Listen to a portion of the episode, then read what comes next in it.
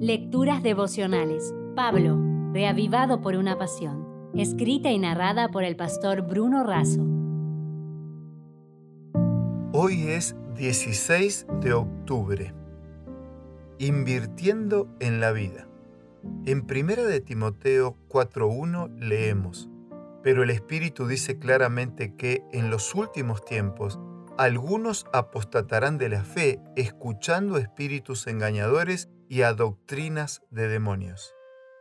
En 1 de Timoteo 4, Pablo afirma que en los últimos tiempos habría apostasía y muchos abandonarían la fe porque obedecerían a espíritus engañadores.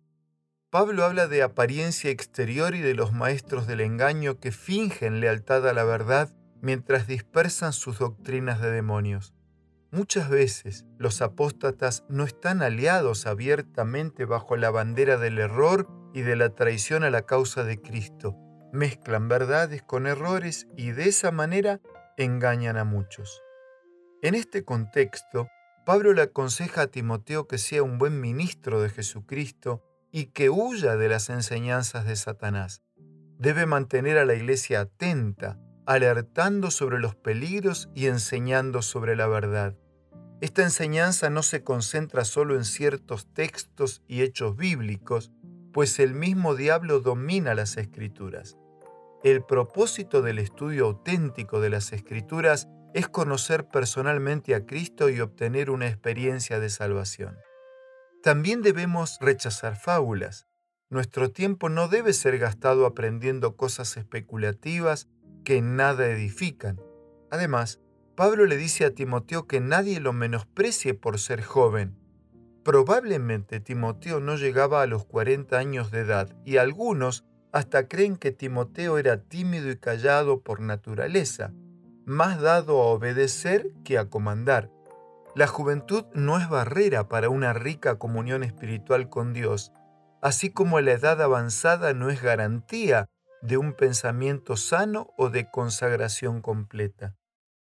En cierto país que no se puede mencionar, uno de los misioneros enviados por la División Sudamericana fue testigo de una escena que nunca olvidará. Un taxi atropelló a una mujer que quedó mal herida. Muchos pasaban a su lado sin hacer nada. De repente, otro vehículo volvió a atropellarla con lo que causó su muerte. Impactado, luego se enteró de que en esa nación quien auxilia a alguien herido en la calle debe pagar todos los gastos, pues se sospecha que fue el responsable del accidente. Incluso, a veces, hasta recibe la venganza de la familia. ¿Hasta dónde nos lleva la degradación del pecado? Necesitamos más que nunca personas que vivan fielmente las verdades bíblicas. No podemos dejar desangrando hasta la muerte a los que sufren los ataques del mal. Por eso junto con un abrazo, mis oraciones y los mejores deseos de muchas bendiciones en tu vida, concluyo la reflexión de hoy de esta manera.